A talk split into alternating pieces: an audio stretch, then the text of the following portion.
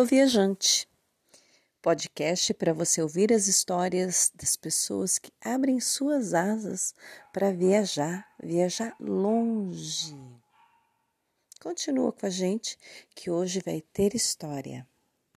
Sua música de rochas, o coro dos peixes quando cai a noite nas encostas, o uivo de seus lobos guarás. Bom dia! Ou boa tarde, ou boa noite, vai depender da hora que você está ouvindo o podcast. Hoje nós estamos de volta com uma mulher cicloviajante que nos encantou no seu primeiro episódio aqui no canal, contando como ela iniciou com a bicicleta e foi indo de pouquinho nas suas viagens, comentou de uma grande viagem que ela fez pelo Alasca e comentou outras viagens mais. Agora a gente ficou muito curiosa sobre a última viagem que ela fez, que foi uma viagem impressionante de cenário. Nós vamos falar com a Cândida Azevedo. Bom dia, Cândida! Bom dia, tudo bom, Suzy? Tudo bom para o pessoal que está ouvindo? Ah, espero que sim. Bom, eu já vou falando que eu estou num local aqui que pode ser que a gente tenha umas, algumas interferências aqui de sirene, porque eu estou bem do lado do corpo de bombeiro, então não se assustem, não tem como eu ir para outro local. Mas a gente não vai perder essa oportunidade, essa brechinha que deu na agenda da Cândida, e a gente resolveu gravar hoje, porque faz muito tempo que eu não gravo com a Cândida. E aí, Cândida, o que, que você tem para contar das últimas, antes da gente tema principal. Até agora eu tô. Esse ano eu fiquei meio parada assim da, da bicicleta, andei mais aqui ao redor de casa, não fiz maiores viagens assim de bicicleta. Acabei fazendo. Né, eu dei uma mesclada, é. eu acabei fazendo uma viagem maior de, de trekking, e aí a, a viagem do, do ano ainda não não ocorreu a viagem mais longa, mas ah, vai mas sair. Legal. Mas é legal a gente ir para diversos caminhos, né? Diversas é bom, atividades. é bom. Eu gosto. Mas então, a Cândida, inclusive, ela foi capa e tema principal da revista Bicicleta, porque esse efeito dela foi assim fenomenal, né? Uma mulher sozinha passando por uma área tão erma, tão selvagem, foi assim, impressionante, chamou muita atenção. Então, para quem quiser saber mais detalhes na revista Bicicleta, vai ter também todo o conteúdo dela com as fotos da Cândida, material muito legal da gente acompanhar. Mas agora eu vou soltar para a Cândida começar a contar como é que saiu essa ideia de você fazer a Serra do Espinhaço, Cândida? Então, eu, desde que eu comecei no cicloturismo, eu acompanho muito o Olinto e a Rafaela, né, que são para mim referências no, no, cicloturismo e sempre acompanhei os guias, sempre tem, uh, busquei uh, seguir os guias dele, né? E, e, eles lançaram, acho que foi, eu não lembro se foi 2000 e, acho que foi 2018 ou 2019, eles lançaram o guia da, da Serra do Espinhaço e eu me enlouqueci, né? Fiquei com muita vontade de ir. Só que daí, enfim, veio a pandemia, acabou que, que, que eu não, não consegui fazer quando eu queria, né? Mas quando a pandemia deu uma, uma melhorada, assim, que os que a contaminação deu uma parada, eu acabei uh, acabei fazendo a viagem, né? Então eu fiz ela em junho de 2020. Conta para mim, Cândida, as pessoas têm muita curiosidade. Você mora em Santa Catarina e esse trecho é, de Minas Gerais para Bahia. As pessoas ficam muito curiosas, né? Eu gosto muito de postar sobre o transporte que a gente faz esse caminho. Você foi de que até o teu ponto de partida? Eu fui de eu fui de, de avião aqui. Eu moro em Chapecó, é bem interior de Santa Catarina, no oeste de Santa Catarina. Nada a ver com a praia, do outro lado do estado. é, da praia, né? É, o pessoal só lembra da praia. É muito lindo. Aí de Chapecó. É. E aí eu fui de avião até Belo Horizonte, daqui de Chapecó até Belo Horizonte. Em Belo Horizonte eu tenho uma grande amiga minha, cicloturista também, a Rayane, e aí ela me pegou no aeroporto em, em BH e me levou até Diamantina, que foi onde eu comecei a, a viagem. Então eu desmontei a bicicleta, desmontei toda ela, coloquei dentro de uma caixa de papelão, dessas que a bicicleta vem de fábrica, e assim eu despachei a bicicleta. Aí chegando no aeroporto em, BH, eu montei a bicicleta para colocar no transbike dessa minha amiga, né, da Rayane. Aí ela me levou até Diamantina. Hum, é legal, porque daí o pessoal sempre pergunta sobre isso, a gente sempre está tentando assim animar as pessoas, né? Que não importa a distância, não dá para ir pedalando, não. bota no ônibus, bota no avião, e dali começa a cicloviagem no ponto que mais interessa. Ô, Cândida, eu, eu vou querer que você vá contando nos detalhes, mas para o uhum. pessoal ir se familiarizando, o percurso total que você rodou ali na Diamantina, nesse trecho aí. Você considera a Serra do Espinhaço o nome do que você fez? É, é o nome que eles, que ele, que, que o nome do guia, né, que eu segui é a Serra do Espinhaço, porque tu vai realmente a serra, a, tu vai uh, circundando a serra, né? A serra tá sempre em algum momento do teu lado ou na tua frente, tu vai sempre vendo a serra.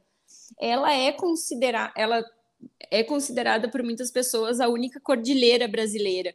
Só hum. que é, é, só que assim ela não, não recebe o nome de cordilheira porque ela não, não tem alguns requisitos, mas ela é uma cordilheira que ela corta o Brasil, ela corta de Minas até a Bahia, acho que ela começa em Ouro Branco, se eu não me engano, perto de Ouro Preto, e hum. ela vai até a Chapada Diamantina. Aquelas formações da Chapada Diamantina, aqueles elevados, aqueles platôs, eles fazem parte da Serra do Espinhaço. E deu quantos quilômetros o total de bicicleta? Deu 1.300 quilômetros de bike. E você rodou por quantos dias do início? Eu rodei por. Deu 30 dias. Ah. Contando assim o deslocamento né, daqui de Chapecó e o retorno para Chapecó foram 30 dias de viagem. Efetivamente, As pedalados... É. Efetivamente pedalados, eu não sei, Suzy, porque teve alguns lugares que eu acabei ficando mais de um dia, né? Para uhum. descansar, ou porque eu me encantei pelo lugar. Então, efetivamente pedalado, eu não, não tenho esse dado. É, também porque se não tivesse as paradas, né, essa, a gente não tivesse a liberdade de poder parar e curtir mais algum cantinho que a gente gostou, daí não é nem cicloturismo, né? Não. É uma, é uma excursão, né, com hora para... Para chegar, hora para sair, é, né? E não é. é. o objetivo também, né? O não, objetivo é curtir o caminho, ficar onde, onde gosta, onde o coração manda. Não, não, não é o formato do cicloturismo que a gente se encanta, que a gente gosta, né? Não. Qual formato uh -uh. que você gosta. Mas vamos lá, Cândida, eu vou deixar você assim ficar bem à vontade, de vez em quando pode ser que eu pergunte alguma coisa de curiosa, mas você fica à vontade para contar então, como é que foi da hora que você chegou em Diamantina, como que foi? Então, eu, eu cheguei em Diamantina com a Rayane, né? Então, ela pedalou parte do primeiro dia comigo. E, e, e assim, o, eu tinha bastante medo dessa viagem, porque ela é uma viagem que ela passa por lugares bem desertos, né? Bem desertos mesmo, pelo sertão, né, do Brasil. Então, eu, eu tava bem receosa da, de viajar, mas eu tenho esses receios, eu, eu antes de viajar eu reflito muito comigo, mas eu sempre acabo indo, né? Sempre na, na, em cima da hora vem uma coragem e eu vou. E então foi legal ter começado com a Rayane a viagem porque me encorajou, né? Eu tinha uma, uma companhia no primeiro dia, até para questão de, de ver bem certinho orientação de planilha, que também tudo é a gente vai pegando a cancha, vai entendendo como que é o próprio caminho, né? Então foi bem legal ter ela comigo, foi, nossa, excelente. Ela foi me acompanhando na metade do primeiro dia, depois ela, ela voltou, né? Porque como ela estava pedalando, ela foi pedalou uma quilometragem, teve que voltar essa mesma quilometragem. O então, foi... foi a primeira vez que você seguiu uma planilha de circuito ou no Vale Europeu você também fez com planilha? Não, eu, eu no Vale Europeu eu, eu fiz com GPS mas hum. eu já tinha seguido a planilha do Olinto e da Rafaela em outras oportunidades, em, de outros guias. Uhum. Né, ali do, do sul, ali dos Quênios, eu já tinha seguido a planilha deles. Hum, tá. Mas sempre assim, o início é meio conturbado, sabe? Até tu, tu pegar a manha mesmo da coisa, por mais que eu já tivesse seguido planilhas anteriormente. Até do Olinto mesmo, é, né? até do Olinto mesmo, então eu já sabia como que era a, a a forma dele, dele desenhar as planilhas, né? Mas mesmo assim bem dá uma detalhado. certa insegurança no início, é principalmente. Bem detalhado, né? não, a dele é super detalhado, não tem, não tem erro, assim, sabe? É meu, muito tranquilo de seguir a planilha. Ele fala o nome do tiozinho, que dali. Sim. Bom, todo mundo comentar é que ali você vai ter um café por tanto. Uhum, não é, é, é, o trabalho, o trabalho que eles fazem é incrível, assim, é muito detalhado, não, não tem erro, né?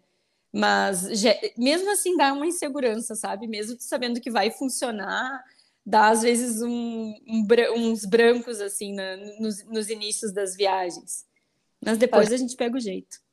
A gente fala assim, esse ainda era num lugar bem selvagem, né? Quando a gente faz um caminho é mais fácil a gente se perder na cidade do que na estradinha mesmo, né? Que a gente Sempre. Mais... Nossa, eu acho, eu acho um saco quando chega numa cidade maior, sabe? Porque eu sempre me perco, ou dá algum estresse de gente tirando fino, dá sempre é. um, uma confusão quando tu entra numa cidade maior. Eu prefiro ficar bem pelo interior, nas cidades pequenininhas, eu acho bem mais tranquilo para o cicloturismo. A Rayane pôde te acompanhar por quantos dias, Cândida? Só o primeiro dia, ela me acompanhou na metade do primeiro dia só, porque ela tinha que trabalhar, né? Ela não, não tinha férias, então ela só me acompanhou na metade do primeiro dia e daí ela voltou para Diamantina. Parceirona, que legal. Uhum, ela foi só para me acompanhar no primeiro. Mas e aí, como é que foi então? Você partiu de Diamantina? Eu par... Então, eu parti de Diamantina, né? E a partir de Diamantina entrei no, num parque que tem. Agora eu esqueci o nome. Tem um parque bem legal ali que a gente passa por dentro do parque. Nossa, um lugar maravilhoso. E aí eu fui, fui seguindo, né? Fui seguindo, fui, fiz muitas paradas, porque, nossa, tinha tanto lugar lindo, tanta cachoeira, tanto rio maravilhoso para tomar banho. Então, no, no início ali, eu parei bastante, sabe? Eu, que eu tinha me programado para rodar em dois dias, eu acabei fazendo em bem mais dias, porque eu fui parando. Qual mês de viagem? Eu viajei em junho. Ah, bom, lá não, é, não teria época do.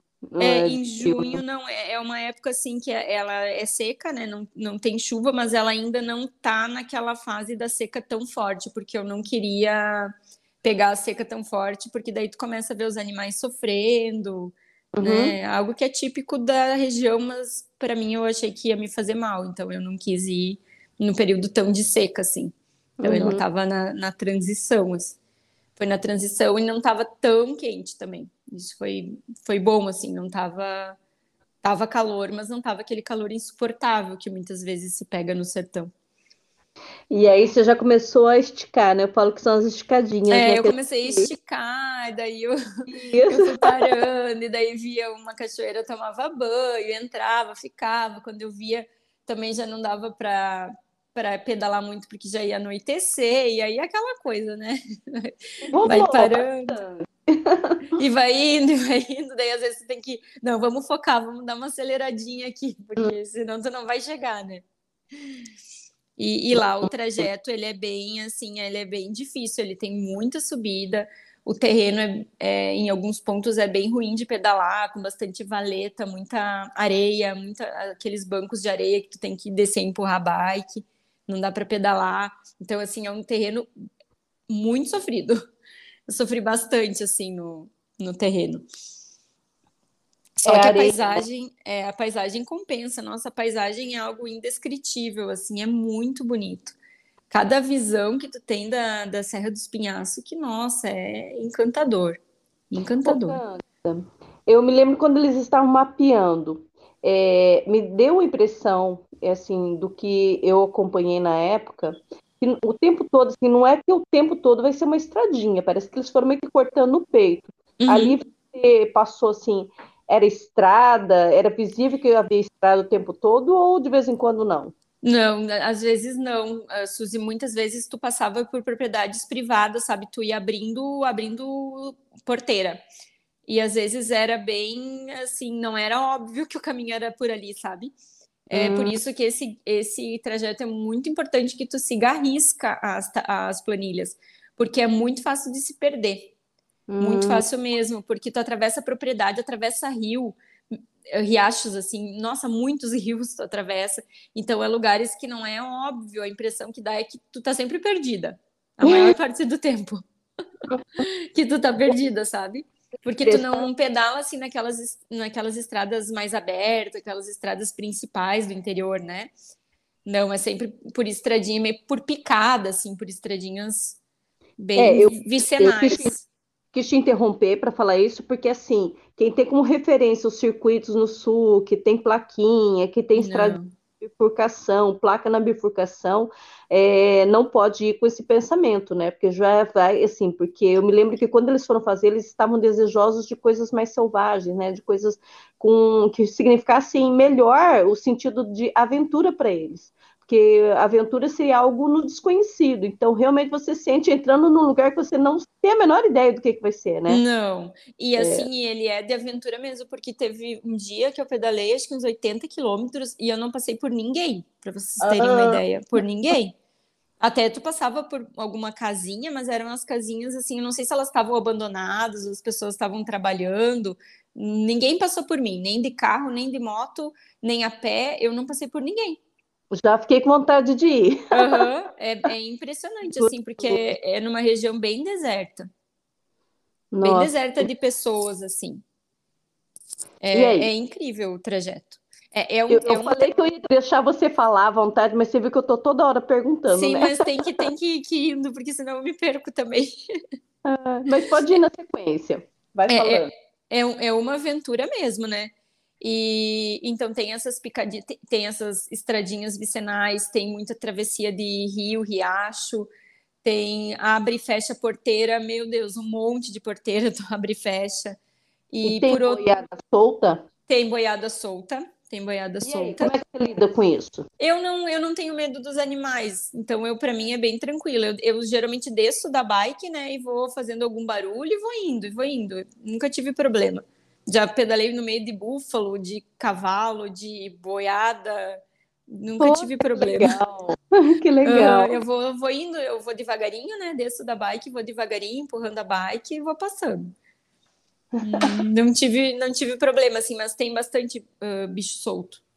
Hum. Mas bicho doméstico, né? Não, não um animal selvagem. E aí, assim, da, nessa sequência de dias, você passou assim por é, dias inteiros sem casa nenhuma. Como que foi a questão de você dormir?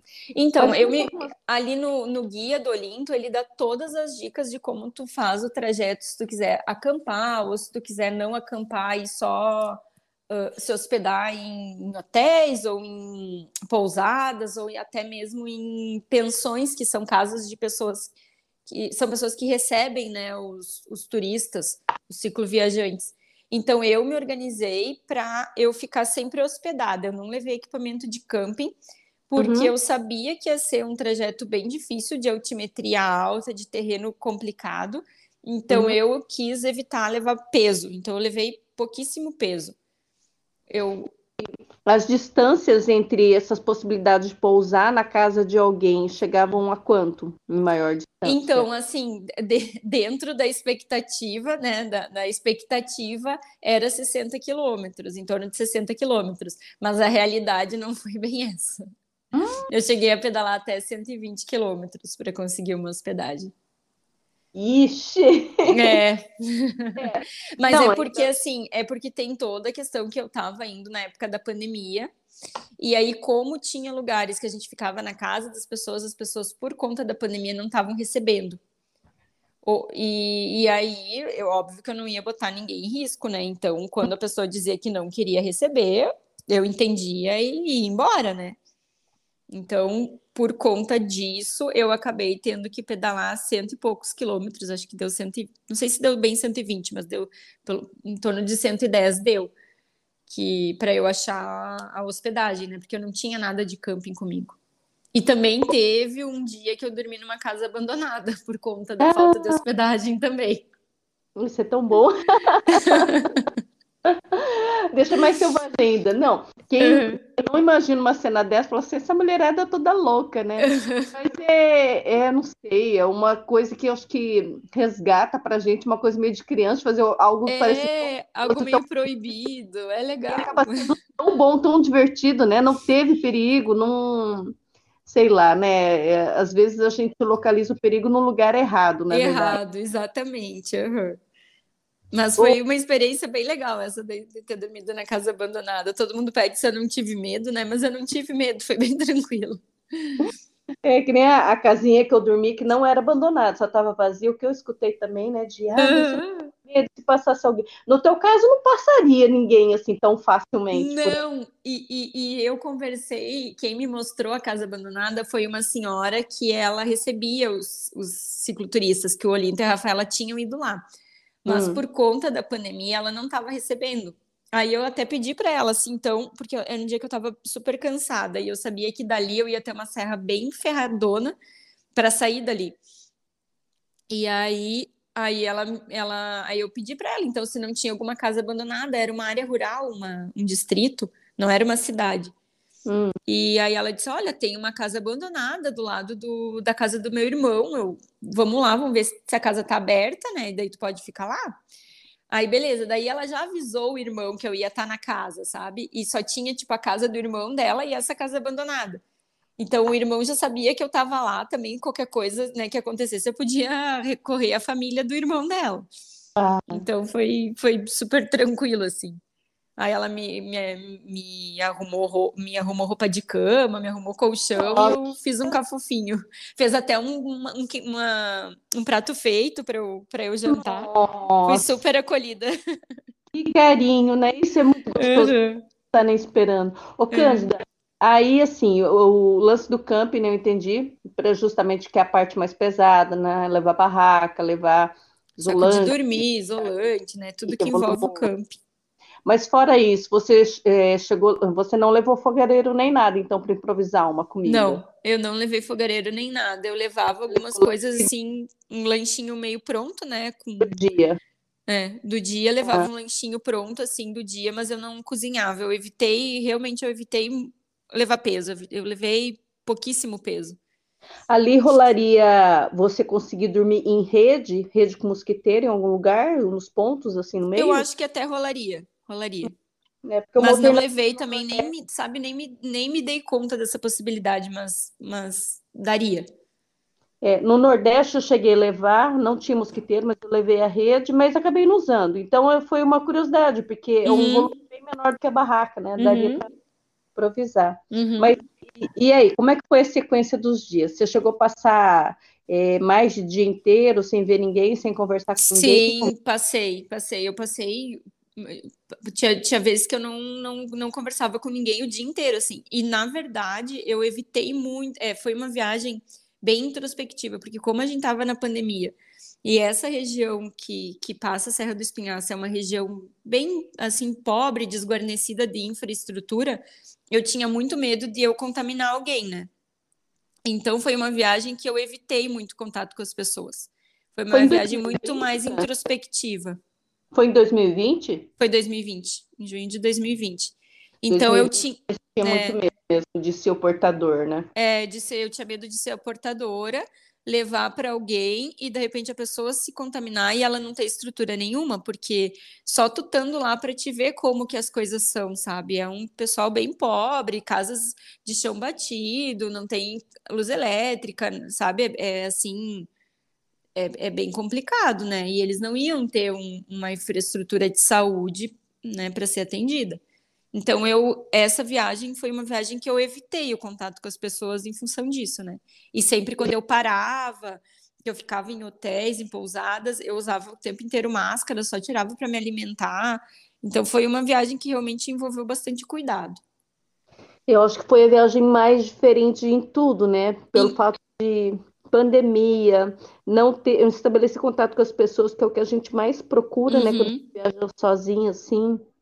É, foi uma viagem bem diferente, mas era uma viagem que eu tava precisando, eu tava bem, bem mal da cabeça, assim, sabe? Eu tava precisando dar uma, dar uma saída de bike, assim, mesmo sabendo dos riscos que eu corria. Uh, eu fui e eu acabei só tendo esse tendo bastante cuidado em relação às outras pessoas, né? Uhum. para não estar tá levando nada para ninguém, né? E, e como que foi então nessa sequência de cidades, é, cidadezinhas ou povoados?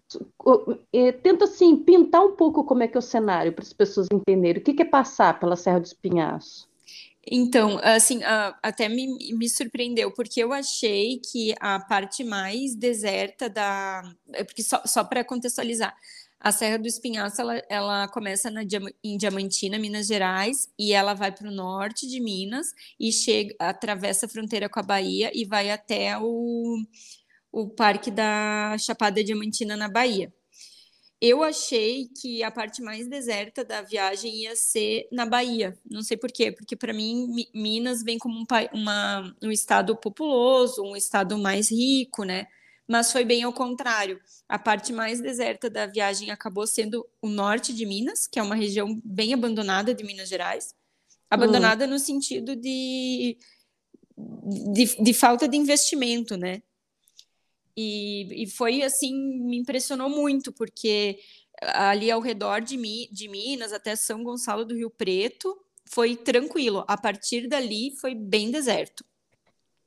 Foi ali onde eu fiquei muitos dias sem. Muitos dias não, mas eu fiquei muitas quilômet muita quilometragem pedalando sozinha, sem passar por ninguém, por nem carros, nem motos passarem por mim. E quando eu cruzei para a Bahia, já começou a mudar, já começou a ter mais movimento, eu comecei a ver mais pessoas, mais carros e motos, principalmente motos, passavam por mim. Então, para mim foi uma surpresa, que na minha cabeça ia ser o contrário, sabe? Mas mesmo assim, a região é incrível, tanto da, de Minas quanto da Bahia ali é fenomenal, né? Tem cada parque também, nossa, cada cachoeira é muito bonito. Ah, e uma curiosidade também é que hum. tu passa por uma grande região de, de minério, né? De extração de minérios. Então tem trem, tem aqueles caminhõezinhos que passam com minério levantando poeirão, assim, que tu fica, meu Deus, tu fica três dias tirando terra do, do nariz. Uh, é, é bem engraçado, assim, ali em, em Caetité tem uma, um fluxo, que é na Bahia, tem um fluxo enorme de, de caminhões de, de minério, e a estrada que a gente passa é, é, o, é os, os, os caminhões puxando, puxando terra para levar para o trem, né, para minerar. Então é um, um, um, trânsito intenso, tanto que eu fiz amizade com os caminhoneiros, principalmente com o motorista do caminhão pipa, porque ele vai o caminhão pipa passando água para não ficar tanta poeira, né? E daí quando era perto de mim, quando chegava perto de mim, ele jogava muito mais água, sabe? Daí eu conseguia ah, fugir um pouco da poeira. Nossa, isso se a gente não pedir para jogar água na gente, né? Sim, eu pedia, porque estava quente. É nossa cara fazer isso. É, uh, tá passando ele... em ruazinha, tem alguém com uma mangueira, você já mangueira, vai... Um jato d'água. Uhum, e eles já estavam sempre meus amigos, assim, porque eu fiquei, era um trecho longo, né? Então, cada vez que eles me viam, cumprimentavam, pediam se estava tudo bem, um ia falando para o outro, daí alguém iam parando para saber da minha história, era bem legal. Gente, isso é muito bacana, né? Esse é. respeito, a preocupação com a gente, né? Um cuidado, é, é muito bom. Ô, Cândida, quer dizer que era o tempo todo de terra, mesmo esses pedaços onde passavam os caminhões, então? Sim, era tudo de terra. Uhum. É, é pouquíssima uh, estrada de asfalto que pega, bem pou, pouca mesmo, assim. Só quando está próximo de algum povoadinho? Só assim. quando tá. E olhe lá, porque às vezes até no povoadinho é tudo estrada de chão. E é, esses povoadinhos, você falou assim, as distâncias eram programadas de 60 quilômetros, são as distâncias dos povoadinhos ou de casas no meio da estrada? Não, era dos povoados. Ah, era tá. dos povoados, uhum. É que nem algumas eram cidades e outras eram povoados, né? Era área rural das cidades. Mas era. era a cidade maiorzinha? Por cidade maiorzinha, passava por algumas cidades maiorzinhas, mas não muito grandes assim, não. Hum. Acho que Licínio de Almeida era uma que era maiorzinha, que eu me lembre. Ah, tem uma cidade que eu amei, mas ela não era, ela não era grande, mas é Grão Mangol. Nossa, Grão Mangol para mim foi, foi incrível assim passar por lá. Grão Mangol e Rio de Contas, que é onde mora o Igor. Tava, o Igor tava morando na época, né? Agora acho que ele voltou para Salvador. Vamos fazer um pause e vamos falar desse nosso amigo. É. Foi através dele que eu ouvi falar a primeira vez de você. Ele fez um trabalho fantástico. Nossa. Uhum. Onde ele se apresenta, fez o meu, fez da Júlia Hirata, da Larissa, da Ada Cordeiro, da Júlia Borato. E aí, e você já conhecia o Igor e você passou lá, ou você foi conhecer o Igor lá naquele momento? Não, eu conheci o Igor antes, pelo projeto dele, né? do Dialogando por aí dos vídeos. E aí, quando eu, eu acho que eu postei alguma coisa nas redes sociais que eu tava indo viajar e que ia fazer esse trajeto. Aí ele me chamou, ele disse: Olha, eu tô morando em Rio de Contas. Tu vai passar por aqui, vem aqui me ver, né? Conhecer Maravilha. minha família. É, porque ele estava morando, a sogra dele mora lá em Rio de Contas e ele e a esposa, na época, estavam morando lá. Agora eu acho até que ele já voltou para. A Carol tá em Rio de Contas. E a tá Carol tá em Rio de Contas? Ah, então, é. mas ele acho que tá em, ele, ele tá em Salvador, né? É, aham. Hum, é. Aí, eu, aí a gente foi combinando, foi conversando durante a viagem. Quando eu estava perto de Rio de Contas, eu mandei uma mensagem para ele: Ó, amanhã eu tô passando em Rio de Contas, vamos combinar, né, de, de se conhecer pessoalmente. Aí ele foi me. Aí ele foi me eu fiquei numa pousada também por conta da pandemia, mas aí eu fui com ele, ele me levou a conhecer um monte de cachoeira. Ai, foi super legal, fez um churrasco, conheci toda a família, os amigos deles que estavam lá também. Foi bem legal. Isso para desvirtualizar pessoas que a gente vem conversando é muito bacana, né? É muito, nossa, foram, olha, foi muito bacana. Daí depois, no, aí eu fiquei, eu fiquei parada lá em Rio de Contas um, dois dias. Aí quando eu voltei a pedalar, ele pedalou uma parte do, do caminho também comigo. Imagina que ele ia perder, né? Uhum, uhum, ele pedalou uma parte lá comigo, eu depois voltou. Esses encontros entre a gente assim que ama, né, cicloviajar, acho que a gente gosta, porque é um álibi, né, pra gente. É, a gente uhum. é mais normal. foi bem bom, foi muito legal ver ele. Ai, que bom. E aí, como é que foi a continuação lá pela Bahia? Aí pela, pela Bahia, daí foi, nossa, muito tranquilo, assim, porque tinha bem mais gente, eu me sentia mais segura. Ah, porque daí eu vou só abrir um parênteses. Nessa época que eu, que eu viajei, foi uma época que teve um, um caso ali em Minas Gerais, que era o. Ai, agora eu esqueci o nome. Hum. Era um, um, um, cara que ficou foragido, que daí depois ele foi alvejado a tiros. Aí eu esqueci o nome do. Ah, ah meu Deus, agora eu esqueci. Mas, enfim, esse cara, ele, ele tinha matado várias, várias pessoas e ele estava foragido. E ele, ele, ele era mateiro e ele, ele, tá, ele morava ali na, ao redor de Brasília. Só que ele era natural de uma cidade onde eu ia passar, próximo de onde eu ia passar. E como ele estava foragido, ele era mateiro, eu tinha medo que ele tivesse né, ido para a região da, da cidade natal dele.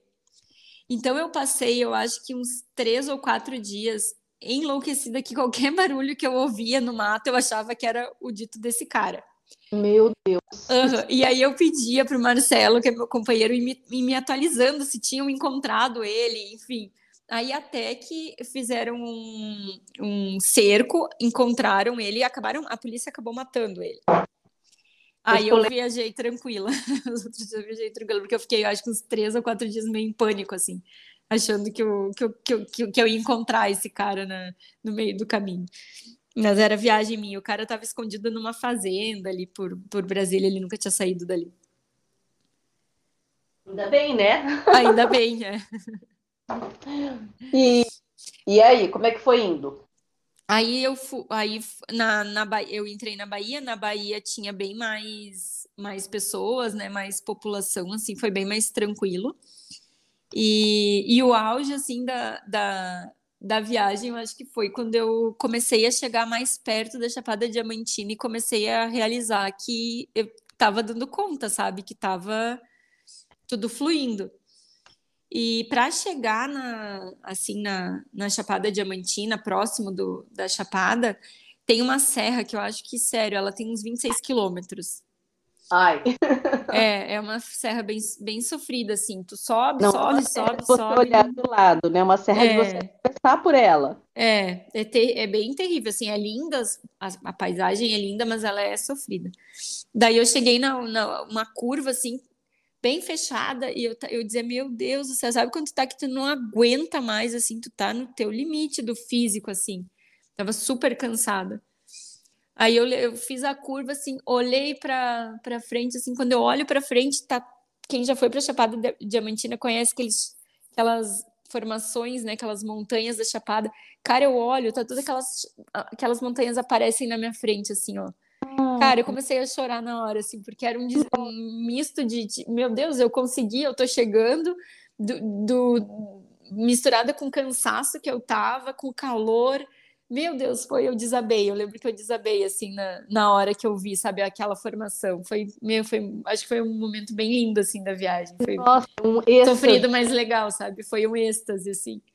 Ah, Só que daí Meu- parece que tu tá chegando e tu anda, anda, andando e não chega na- nas ditas montanhas. Essa visão, né, de quando você está numa subida, né, em outros caminhos que a gente tem essa sensação, né, de você subir, subir, chega, porque eu fiquei esperando que você ia falar da curva, que tinha outra curva, outra curva, mas você chegar no topo, mesmo que você tenha muito para rodar e você ter essa visão, Aham, você foi presenteada, né, todo aham. presenteado, né, não foi não. Não, não foi. foi- Eu lembro que eu tava de cabeça baixa para não olhar para cima, porque quando eu tô muito cansada em serra, eu baixo a cabeça e olho só pro pneu, né? Tática, né?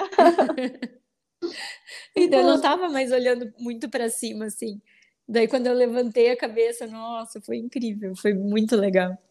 Não, é muito engraçado as estratégias que a gente tem. A gente abaixa a cabeça, a gente fica conversando sozinho, fica se dando som. Tá vendo? Tá vendo? Por que você... você olha e você fica, continua conversando, né? Você fala, "Tá vendo? Olha só que É bem assim. É bem Nossa, que assim. Tirou foto desse lugar na hora que você Tirei, tirei, eu fiz até um videozinho. aham. Aí, se tiver a foto desse lugar, quem sabe vira a capa do podcast. Sim, eu, eu vou- eu vou, eu vou mandar. Tá bom.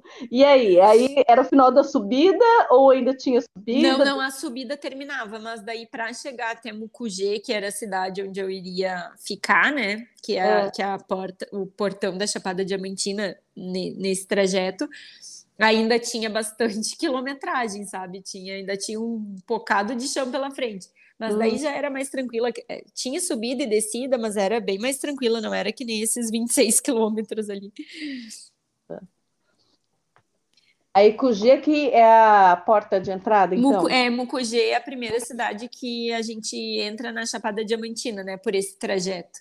Ai, é Hum. uma cidade muito bonitinha. Nossa, as casinhas todas baixinhas, pintadinhas, assim, coloridas. É muito lindo Mucugê. É Caprichosa. bem legal. É bem legal.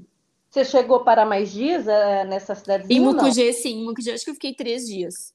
Hum, que delícia. Aham, porque daí eu descansei, daí tinha algumas coisas ali ao redor que eu queria conhecer, né? Daí depois eu fiz a volta pelo Parque da Chapada Diamantina. Só que no a volta ao parque eu acabei não seguindo a risca o, o guia do Olinto e da Rafaela, porque eu não tinha tantos quando como eu já estava no final da viagem, eu achei que eu ia ter mais dias, mas como eu usei muitos dias para parar em lugares que eu tinha gostado, sobraram acho que três ou quatro dias só no final. Daí eu tive que dar uma acelerada para passar pelo Parque da Chapada Diamantina. Então eu acabei dando umas desviadas ali do, do guia. Você não chegou eh, a ir até onde está a Pamela Marangoni? Não, Pam- eu não cheguei ali. Aí é Ah. onde ela tá. E Ela o, o caminho que ele mapeou passa por onde ela está ou não? Não, não tá. passa. Uh-uh, Não passa. É, seria mais uma mulher cicloviajante para você É. conhecer. É, Bem- E como é, é, que foi, assim, o- os dias finais? Como que foi, Cândida? As sensações, os cenários, a tua experiência, os sentimentos que vão aflorando, porque a gente tem muito disso, né? Assim, todo o pré-viagem, vou, não vou, será que eu tenho que ir? Aí todos esses sentimentos que vão aflorando em cada dia, né? No caminho todo, mas eu não sei qual é a tua sensação quando você vê que a viagem está acabando. Que- o que que você sente quando está acabando a viagem? Assim, quando tá acabando, para mim é um misto de sentimentos, porque é um é é um empoderamento por eu ter conseguido concluir, né? Porque querendo não é um desafio, sai da, da zona de conforto, a, a gente usa a- a- o nosso corpo para chegar na- no lugar onde a gente está, né? Então é um, é um misto assim de felicidade por eu ter conseguido eh, concluir, ou por estar concluindo o, o projeto, né? A, a viagem mas ao mesmo tempo eu fico um pouco deprimida por estar terminando, né? Por eu ter que voltar, entrar na rotina. Enfim, para mim é bem um misto assim de sentimentos, de sentimentos bons e sentimentos ruins, né? Me dá É. uma baita deprê quando tá perto de voltar, assim, de ter que ah, desmontar a bicicleta, organizar tudo, sabe? Quando começa a se, se chegar nesse momento, assim, é bem depressivo. Sei justamente por causa disso, porque é, a gente tem uns sentimentos muito parecidos, né? Tem essa sensação de realização que, puxa, a gente conseguiu, né? Conseguir terminar, mas ao mesmo tempo, terminar uma viagem tem um gostinho de assim, ai meu Deus, já acabou, né? É. Por mais longa que ela seja, né? Porque, tipo, tá, eu tava 30 dias viajando, mas eu, para mim, ficava mais, sabe? Me faltou dias ali para curtir direito a, o Parque da Chapada Diamantina. Mas. E aí, você, qual que foi a cidade que você terminou? Eu terminei em Mucugê, porque ali a volta ao parque ela é circular. Hum. Então tu começa e termina no mesmo lugar. E né? levaria quantos dias para fazer a volta no parque? Com calma, Suzy, eu acho que tinha que ter pelo menos uns seis dias, sabe? Para ah. ver com calma, porque tem muita coisa para ver, muita coisa, muitas. Ah. É. E aí eu tinha três ou quatro dias só, então eu fiz tudo meio correndo, assim acabei pegando um pouco mais de asfalto e não pegando estrada de chão para para conseguir ir para lugares que eu queria conhecer, porque eu já tinha ido para a Chapada Diamantina, mas tinha alguns lugares que eu queria que eu não tinha ido que eu queria ir dessa vez. Então eu uhum. acabei dando uma desviada no guia do Olinto para poder ir nesses lugares, né? E aí, quando você parou em Mocugê, você fez como para voltar? Para voltar, eu peguei um, um, um, ônibus até Salvador, hum. e daí eu voltei de avião de Salvador para Chapecó. Então, assim, é, a logística é chegar por Belo Horizonte de avião e sair de Salvador de avião, para quem mora Isso. distante. Uhum, para quem mora distante, sim. Ou pegar um ônibus, né? Que, que ônibus também tem tanto para dependendo de onde tu mora, tem ônibus para Belo Horizonte e para Salvador, então vai depender, mas a logística é teoricamente Belo essa. Salvador. Uhum. Belo Horizonte, e Salvador. E o caminho geralmente feito é indo direção norte mesmo, saindo de Minas para Bahia. Ou é... tem alguém que fez o contrário?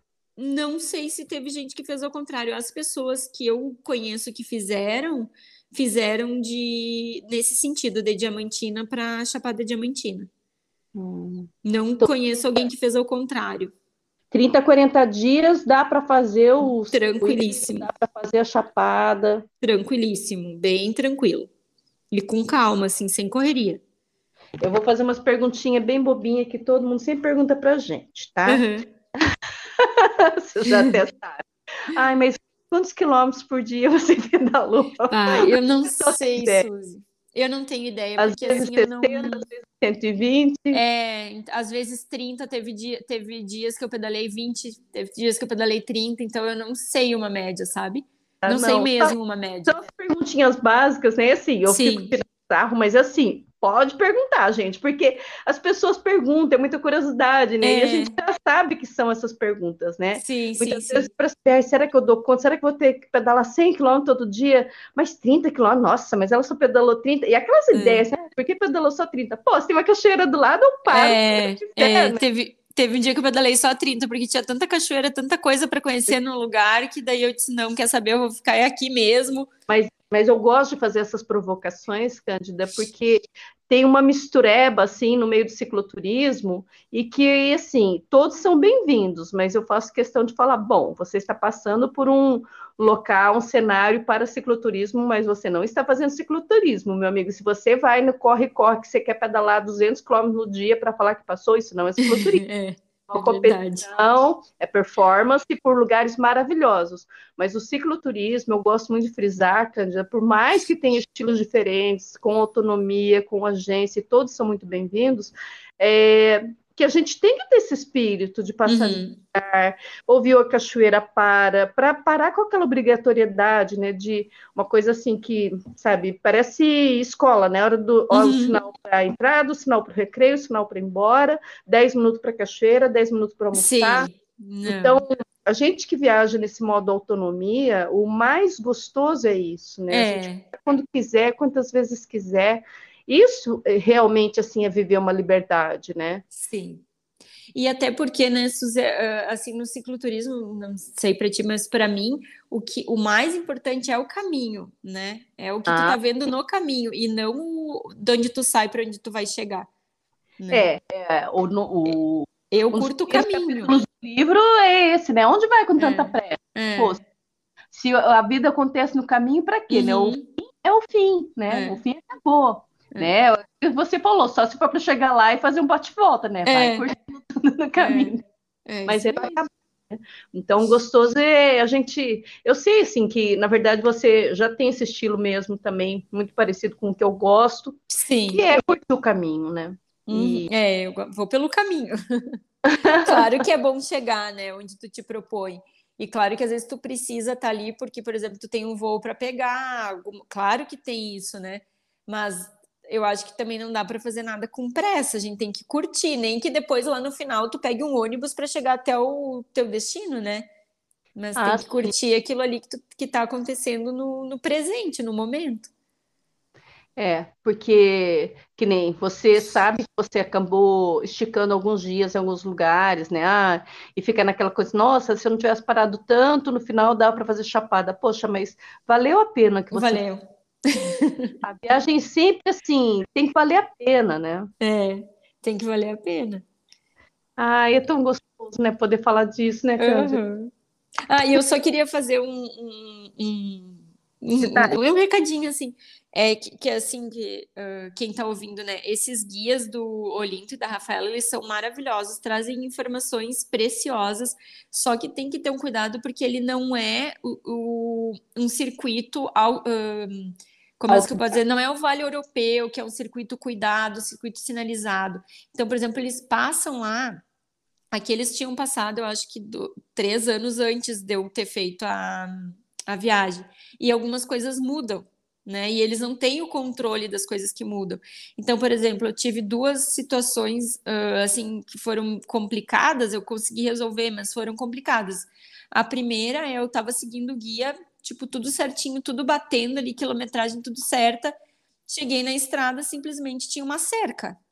Hum. Tinha uma hum. cerca, não, não, não, não, não conseguia passar, não era uma cancela, não, não conseguia abrir. Era uma cerca que eu via que dava para ver que tinha sido recentemente colocada, mas que não tinha quando eles passaram. Daí eu tive que desmontar toda. Primeiro eu tentei ver se eu conseguia rotas alternativas, não conseguia. Tentei ver se tinha gente por ali, também não tinha. Eu acabei tendo que desmontar a bicicleta, tirar os alforjes, passar a bicicleta, passar alforjes e eu passar. Só que daí também me deu medo. Se colocaram essa cerca é porque não querem gente na propriedade, né? Exatamente. É. Tem uns então... caminhos que fazia que também aconteceu isso e é. depois de tirarem e passar uma lavoura onde era estrada, tipo, não é para passar mesmo ninguém por aí. É, então, tipo, tem essas coisas. Teve um outro caminho, um outro lugar que eles eles uh, botaram uh, lá tem um, um, lugar um lugar que tem muito muita é, produção de energia eólica. É o maior parque eólico da América Latina, se eu não me engano. Nossa. Acho que é em Licínio de Almeida, bem, bem interessante. E aí eles botaram várias torres de transmissão de, de alta tensão. E isso fez com que mudasse algumas ruas. E também, essas ruas que mudaram estavam dentro do caminho que Olinto e a Rafaela tinham traçado e que hoje já não existe mais. Então, aí ali eu fiquei bem perdida, não estava conseguindo me orientar, fiquei acho que uns, quase uma hora perdida. Até que eu consegui encontrar um rapaz de moto que me levou aonde eu tinha que ir, sabe? Para o caminho correto. Então, é uns cuidados que tu tem que ter, né? Não é um. Tem que ter um pouco de cuidado para para seguir, né? Tem que ter um pouco de experiência. Foi o último guia que eles fizeram, né? Foi Nos o último. mais antigos, eles costumam fazer algumas atualizações, naquele que passava lá onde teve Maria, Mariana, né? Que teve a. Sim, que teve a. É, uhum. Teve algumas mudanças obrigatórias, uhum. então eu sei que de vez em quando eles soltam algumas atualizações. É. Quem já adquiriu os guias, ali deve demorar um pouco, eles estavam mapeando. Porque eles estão mapeando agora o, do, de, da Chapada Diamantina até Pernambuco, eu acho, né? É, porque o grande sonho do Olinto, o Olinto eu conheço seis anos, mais ou menos, né? É, uhum. O grande sonho dele é interligar o Brasil todo uhum. com rotas, né, de cicloturismo. E ele está indo, né? Porque tá indo. já tem do norte do Rio Grande do Sul cortando Santa Catarina inteira, tem uns trechos no Paraná, uhum. aí São Paulo, Minas, e agora ele começou a esticar de Minas, Bahia, agora está esticando mais um pouquinho, então daqui a pouco é. ele está cortando. Não, ele vai atingir, ele vai atingir é. o objetivo. E é bacana a gente falar, né, de, dos guias e tudo mais, do que o pessoal tem trabalhado aí para disponibilizar, porque são formas da gente incentivar o cicloturismo brasileiro, né? Com certeza. Com é. certeza, e o trabalho deles é muito bom. Eu já, eu já segui, acho que todos os dias. É, não, não de cabo a rabo, mas fiz vários dando aos pouquinhos. É bom que a gente prestigie, né? Tem, tinha os vídeos, tem os guias, tem uhum. os, os livros também. É bacana a gente falar disso, é, né? É então, bacana. O pessoal que está há muito tempo, né? O Olinto está. Nossa, o, o, primeiro livro dele, no Guidão da Liberdade. Foi 97, eu acho. Eu acho que é 97, é. Acho 98, é por aí. Tinha o uhum. primeiro livro dele, meu cachorro comeu. Oh, que judiaria! Aí eu já comprei uns dois, três depois. É Sim, é ótimo. O material deles é ótimo. Ô, Cândida, agora para as mulheres cicloviajantes. Vamos lá, para as que nunca fizeram viagem, para as que querem fazer viagem, para as que já viajam, o que, que você quer falar para essa mulherada que é apaixonada por bicicleta? Ah, eu acho que não tem que ter medo tem que se jogar. tem que ir. Essa história de, ai, ah, não tenho, não tenho companhia, não tenho grana, não tenho que. Nossa, tem tantas formas de viajar e viajar sozinha é tão bom. A gente se abre para conhecer outras pessoas, a gente abre os horizontes, a gente se, se autoconhece. Eu acho que a melhor forma de se autoconhecer é viajar sozinha. Eu, é. nossa, o que mudou assim a a, a, minha consciência de mim mesma depois que eu comecei a viajar sozinha assim de bicicleta foi algo impressionante. Eu sou outra pessoa assim, sabe? Só para quem, não te conheceu ainda no outro podcast, qual em que ano foi tua primeira viagem de bicicleta? Foi em 2012. Esse ano tá fazendo 10, 10 anos de, de viagens de bicicleta. Ah, eu vi que você colocou os 10 anos, aquele Sim. desenho nossa. Um desenho lindo que um artista aqui de, de Chapecó fez para mim, muito legal. Teve uma sensibilidade Nossa. incrível, cada detalhe lindo no desenho. Aí é outra imagem para capa também, mas tem uhum. essa da portal. a gente vai pensando, a gente vai Sim, eu vou te passando. Saber o que fazer. Tem, nossa, na verdade a Cândida tem cada foto, ela tem uma sensibilidade para tirar foto, tem que passar no Instagram dela, que é azevedo. Ponto Cândida. Tá, arroba azevedo.cândida. E seguir, porque ela tem fotos lindas, é, procurando a revista Bicicleta também, que daí tem o texto, tem ilustração, tem os relatos dela, ficou um material muito bacana também para acompanhar. E conhecer mais, né? Tem outro podcast, é, acho que era. Agora eu não lembro. Ai, não me lembro também o número. É, eu soltei nos stories hoje, era 40 e pouco, se não me engano, o número, mas eu coloco aqui na descrição também, Sim. que é a Larissa. E a gente já vai marcando outro, porque tem muita história ainda que eu... é, agora, agora, final do ano, eu vou, vou, com o Marcelo, meu companheiro, fazer a carreteira austral, se tudo der certo. Ai, nossa, vou querer acompanhar do real, hein? Fazer um. Ver se vai dar certo. Mentira, deixa eles viajarem sossegados. Você vai gravando os áudios para a gente soltar depois. Vou, vou, para deixar. Tá bom. E ah, Candida, para a gente sempre é um prazer estar conversando com você, é muito gostoso. Você encantou a gente, né? Já me encantou quando eu pude falar com você no podcast, depois pessoalmente, que a gente desvirtualizou com as meninas. Desvirtualizou e foi maravilhoso. Eu tenho aquele encontro guardado no coração, foi bom demais, Ai, meu Deus. De novo, hein? Marcar de não sei se São Paulo e Santa Catarina. Temos que marcar mesmo. nós estamos em, em maioria para o sul, nós duas aqui em Santa Catarina, Muriel está aqui pertinho em Paraná, chama é mais. Vamos ver se a gente marca. Vamos mesmo. Então é isso, gente. Cândida Azevedo na, no nosso canal de podcast, enriquecendo mais ainda as nossas experiências aqui para atiçar fogo em quem ainda não foi. E Bora lá, gente. muito obrigada, Suzy, pela oportunidade. Muito obrigada pelo teu incentivo. Tá sempre incentivando a mulherada aí a pegar a estrada. Isso é bom demais. ah, isso é muito bom, né, Cândida? É muito bom. então, tá bom. Boa noite.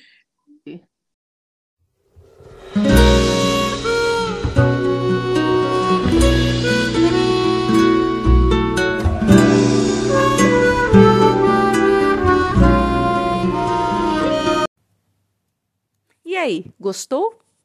Falar com a Cândida Azevedo sempre é um prazer enorme. A Cândida é de uma simplicidade que, ao mesmo tempo, parece ter uma delicadeza, tem uma força tremenda que inspira e assegura para a gente que a gente pode ir e a gente mais, a gente deve ir atrás dos sonhos, atrás das vontades de viagem que a gente tem e carrega como toda mulher cicloviajante. A Cândida, no primeiro episódio dela, ela conta que fazia muitos anos que ela não subia numa bicicleta e ela começou dando uma voltinha no quarteirão. Essa voltinha no quarteirão acabou resultando que ela foi parar até no Alasca pedalando, fora tantas viagens que ela já fez nesses 10 anos de bicicleta. E essa última viagem que ela contou pra gente nesse episódio foi a última grande viagem de bicicleta, porque além de cicloviajante, ela também é montanhista, faz uns treks muito massa. É só seguir no Instagram da Cândida, azevedo.cândida. Vamos lá seguir e acompanhar toda essa viagem que a Cândida fez e que está ali contada na revista Bicicleta sobre a Serra do Espinhaço.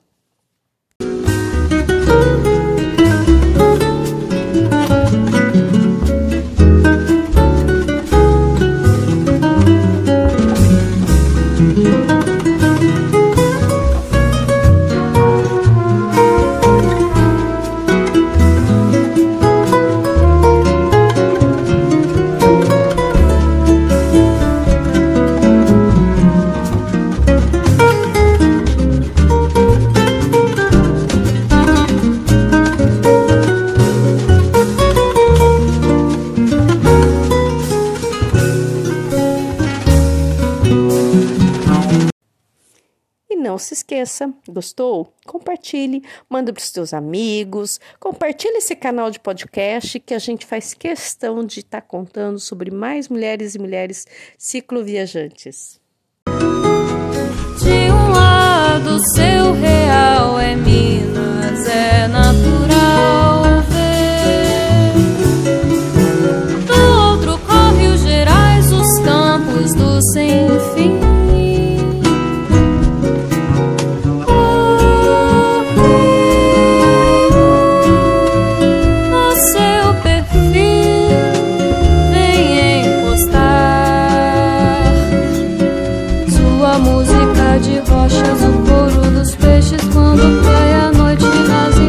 Uivos de seus lobos guarás.